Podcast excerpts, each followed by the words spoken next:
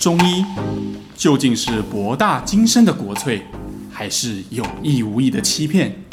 这里是肖玉一讲透中医。Hello，大家好，我是肖玉一。Hello，大家好，我是尚。哎呀，太好了，我的声音终于康复了，又可以跟各位听众见面。不然上礼拜实在是太沙哑了。对，上礼拜乔医师的声音非常的精彩，就是扁扁，然后燥，就是干干的声音。对，可是说到沙哑哈，其实。呃，像肖玉上次是因为呃喊太多嘛，对，讲太多话，然后沙哑的。可是临床上我们其实还蛮常见到另外一种沙会会造成沙哑的类型。最近在网络上就有一些人在留言说什么他会得了一种叫干燥症，然后他就是会口干舌燥，这也是一种类型吗？呃，对，其实哈。大部分患者并不会感觉到干燥症的患者啦，并不会觉得自己声音沙哑了，他们只会感觉到的是你刚刚讲的嘴巴干、眼睛干、喉咙很干，而且是那个干的程度是呃前所未有的干。比如说患者如果戴隐形眼镜啊，或者是呃呃，你就会觉得那个镜片都会 整个黏住哦，会整个很 对对对很紧，对，因为它的泪泪液就是会比较少，然后唾液也会比较少。哦，所以像那种就是。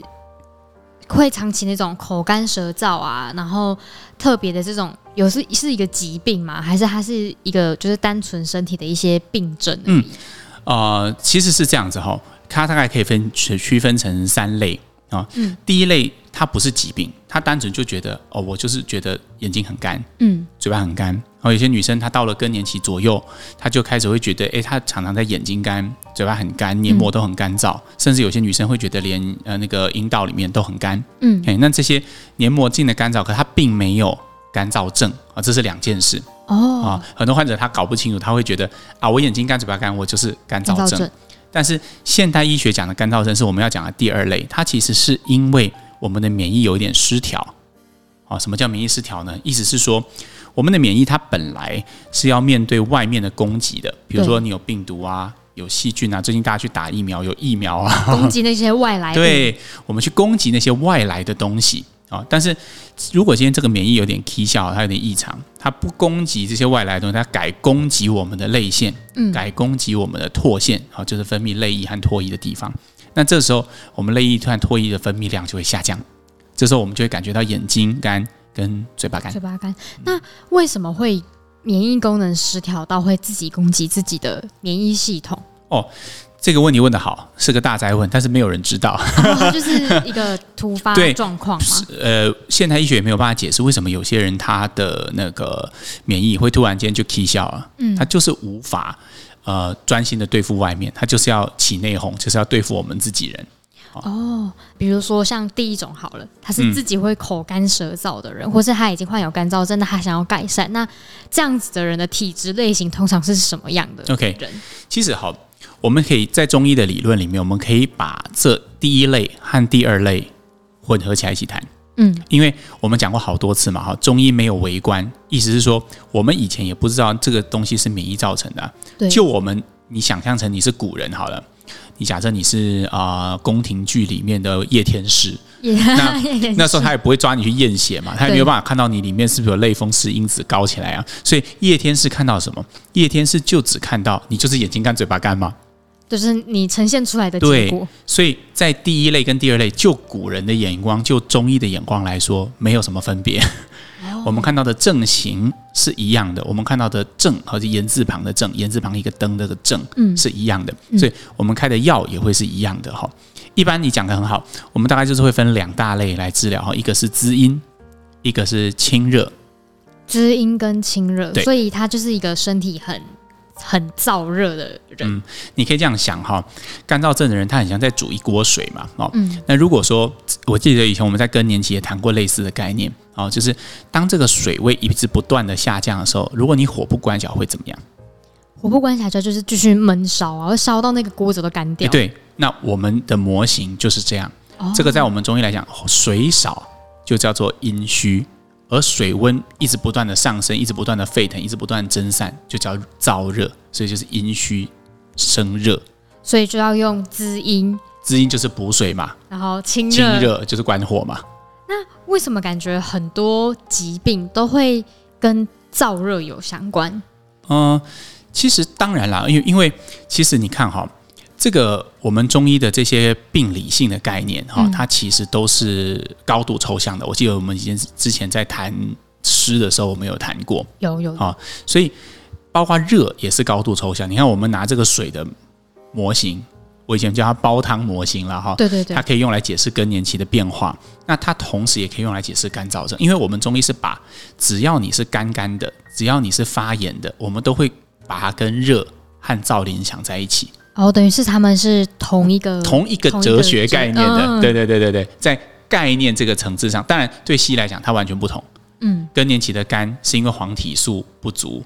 啊，造成的，所以，但是，呃，这个，呃，呃，休格兰氏症候群，就我们讲的干燥症的干是免疫造成的，好，所以这两个病因在现代医学来讲完全不同，但是对中医来讲，我们看到都是一个干的眼睛、干的喉咙，患者一直想要喝水，可是也解不了渴，黏膜还是这么的干，嗯，他可能一直喝水就很频尿，然后一直去上厕所，但是他眼睛跟嘴巴都完全没有办法改善。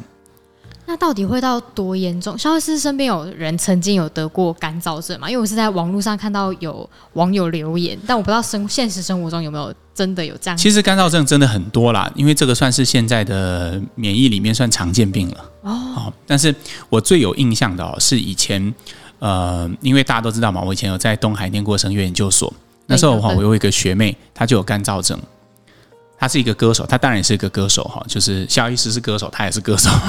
那他他跟我分享哈，他有时候那个干燥症厉害的时候是干到什么程度呢？他我们声乐家上台的时候，他那个嘴巴都要张得很大嘛。大家如果去看过声乐演出啊，然后下巴都要张得很开，然后嘴角要稍微向上扬，因为那个有帮助于我们共鸣腔的调节嘛。哈，结果他就维持这个嘴角向上扬的姿势，然后脸颊就下不来，因为他的。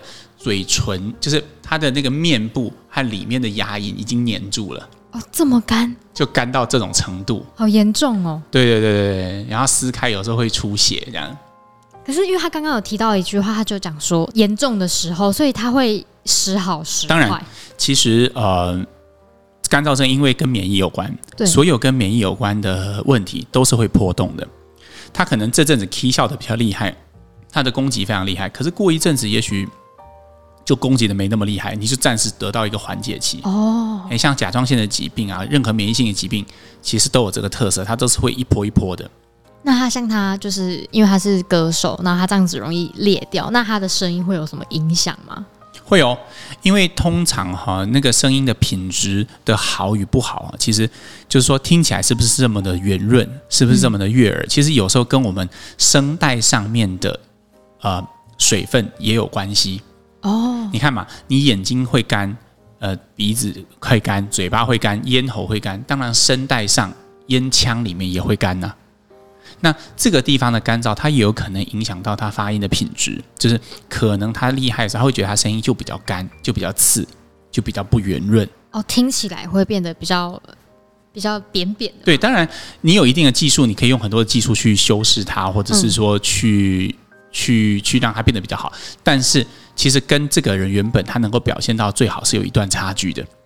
哇，那他当干燥症，他不就要常常就是服药什么的，不然他这样声音很容易唱出来不是他想要的。我记得那个时候他真的厉害的时候，他会吃那个那个奎宁。奎宁是什么？奎宁是一种那种呃，我们叫做免疫调节剂啦。那其实你也可以把它理解成免疫抑制剂，它就是有点破坏你的免疫。嗯，你不是自己军队打自己人嘛？那我就。把这个军队干掉，瓦解。对，这种做法很像在做，但奎宁没有那么严重哈。但是有些人，比如说有有有点像在做化疗，有时候也会用免疫的调节剂，它就是借由这样来让我们的免疫不要那么过度亢进。可是当然会有很多副作用啦，你可能就变得比较容易感冒啊，比较容易受到外，因为真的有外面的人要来入侵你的时候，一个军队就没了嘛。对对 对，他会付出一些代价，但是。他的症状确实能够好转，那好加在这种情形，像我们刚刚讲，它是会波动的。对，所以当一阵子，哎，好像感觉好一点，他的药就可以停下来，或者是可以减低。那他有可能就是，比如说，假设他看中医好了，他有可能用中医，然后让他的喉咙不要这么的干，okay, 或者是就回到我们刚刚讲的，确实有可能滋阴清热，就是哦，就是用那个。对，但是滋阴清热也是有讲究的哈。通常我问你一个问题啊，你觉得今天如果那个锅子已经快烧干，假设你在烧一个呃烧一个菜叫红烧豆腐，嗯，然后现在那个勾芡已经很黏，就已经快要整个搭起这样子哈。那给你一个问题，你会先关火，还是会先加水？如果看到是因为看到原因吧，我会先关火啦。对嘛？通常我们反应是先关火嘛。其实滋阴和清热，在我的我自己的治疗经验和顺序里面，我也会先关火。嗯，因为为什么关火是最快能够让整个锅子的温度下降的？嗯，所以当这个人很热很热的时候，热到已经干掉的时候，我通常会选择先关火。嗯，所以对应到呃我们使用的药物里面，我们通常会使用很大量的石膏。哦，那个打石膏的那个，呃，打石膏的石膏，呃，对，食用的石膏，对对是，就是含水的硫酸钙，可食用的石膏，就跟豆花同一个成分的那个石膏，嗯，对。那通常我们会用竹叶石膏汤啊，或者是什么什么什么什么，反正就是我们大部分都是使用一些含石膏的东西，嗯，而且通常我用的剂量都很大，我通常会用到一两、二两，甚至是三两，因为这样的做法它会让我们的火瞬间降下来。所以那个那个对于那种呃干燥性的发炎是很有抑制效果的。嗯，好。但是当急性期过去，他下个礼拜来，两个礼拜来之后，他说：“哎，肖医师，我现在比较舒服了。”那可能我们要做的就不一样了，因为我知道他这锅子本质上是缺水的。哦，对，因为哦，他火拿掉之后就太干了。现在太干，然后我们就要趁它还没有那么干的时候，开始帮他补一点东西进去，补一点东西，这个就叫做滋阴。啊，滋就是滋润的滋，阴就是阴质的阴，就里面的那个水。嗯，好，开始帮它填进填。那当下次我刚刚不是讲它会波动嘛？对。所以当下一次它的症状又来了，火又点起来，哎，这个时候火就拿我们没办法了，因为你的水已经够多了。哦，它就可以，它就可以缓冲。因为通常我们烧一杯水跟一锅水。沸腾的速度是不一样的。嗯，对。如果你只有一小杯，那开火就沸腾，关火就冷掉。但是如果你有很很大量的水，你的阴液是够的时候，它就有很好的缓冲效果。哦，嗯，所以急性期和缓解期，通常我们会利用清热分别啊，急性期用清热，缓解期用滋阴的方式，把它的体质扭转回来。所以当它下一次抗体不知道为什么又压开的时候，那这个时候我们的身体对于这些抗体，它是更有。呃，缓冲的能力，它的症状会大幅的减轻，哦，就可以不用那么激烈的，就是干到整个人流血这样。所以有些人问我说：“诶，那萧医师，我中西药可以同时吃吗？”其实你看，我们刚刚有把鸡转讲给你听，其实它是不妨碍的两件事。嗯，很多人以为啊，我吃了一些麦门冬汤，吃了一些竹叶草，是不是我免疫被抑制了？不是，我们只是改变了你身体的环境，把它变得水分多一点。润一点，当下这火大的时候可能会比较有抵抗性。可是西医的奎宁它是直接去对让免疫变少，所以这两个是可以相辅相成的，是可以一起用的。哦，所以像中医很常讲一些，比如说燥热好了，那热对应过去是寒嘛？热对应过去是寒，对。那燥对应过去是通常东西燥通常对应过去是湿，就是湿。对。哦。那他其他可能，假设如果他再燥热下去，他再严重一点，他会变成怎么样？他的身体就是要，他有什么其他的呃身体的症状嘛？因为像可能之前都会讲到什么瘀啊，或者是有对其他对应的说法吗？OK，我我懂你在说什么了哈。一般是这样子，呃，我们要稍微做一个区分哈。其实我们讲的瘀哈、郁或者是痰这些东西，它其实是病理产物。嗯，它并不是病因，但是我们刚才谈的寒、热，好，包括我们说中中医说的风寒暑湿燥火，就包括你刚刚谈的燥跟湿，它是病因，所以它又是有对应的。那病理产物的意思是，比方说像你刚刚提的问题很好，燥热到一个程度之后会怎样？诶，有可能你燥到一个程度之后，你除了感觉到热之外，最重要的是，诶，你身体的气可能不通了，这时候就有郁产生。哦，好，又或者你本来是湿性的体质。但是，哎，你的火太旺，慢慢慢慢慢慢，那个湿就被凝练成痰，你就开始产生了痰。所以那个痰呢，跟那个郁，哈，郁就是气堵住的意思。这些东西是你前面有了这些病因之后继发的病理产物。哦，对。因为我发现过往我们聊的主题当中，很多都会是它燥热到一个程度，比如说假设什么子宫肌瘤好了，嗯哼，那它假设它是猪血糕那个类型，对，它就是。遇到一个极致的，就产生了瘀。哎，你这个例子很好，就像以前我们谈的猪血糕就是这样，你血液里面有热啊，你血液里面热，然后一直不不断的凝练，它最后就变成一个子宫肌瘤或者是子宫腺肌症。那那个肌瘤像腺肌症，对我们中医来讲就是瘀哦，因为它就是因为热久了之后，而且它是血热，在血里面的热久了之后，它就在妇科的位置会形成这肿瘤。所以像人比较私密的部分，像痔疮也是一个同一个道理。是，OK。它就是造成，比如说你的地呃那个肛门附近，它热到一个程度之后，它开始产生一些出血哦的现象，它局部会产生一个核，那个也是热，那个也是瘀。哦，所以呃中医看病，它主要就是在看你显现出来的那个症是什么，但是它可能就是它要怎么样，你的热到一个极致，或是你燥到一个极致会怎么样发展，就是看体质，它帮你选择用什么样的方式显现。是的，没有错，对对对对。那。我觉得今天，我觉得我可以请萧医师再来总结一下刚刚讲的干燥症。OK，我们重新讲一下我们刚刚说的这个干燥症的情况哈。一般来说，我们还是会干燥症，我们讨论的范畴哈。第一个是我们讨论范畴，其实是一般的眼睛干、嘴巴干，还有包含免疫失调所造成的干燥症，甚至包含一些红斑性狼疮啊、类风湿性关节炎，它所一起合并的一些干燥的情况。好，那中医的治疗，我们对于它大概就是滋阴。清热，我们刚刚讲过了，在急性期，我们也许会用清热的方式，哈，治急者治其标嘛，嗯，那缓者治其本，在缓解期的时候，我们就是会用滋阴的方式。那西医他们看到的是免疫这一块，所以他们可能会用一些奎宁啦、免疫调节剂，去让我们的免疫功能可以下降。好的，那今天呢，我们的念留言时间又到了。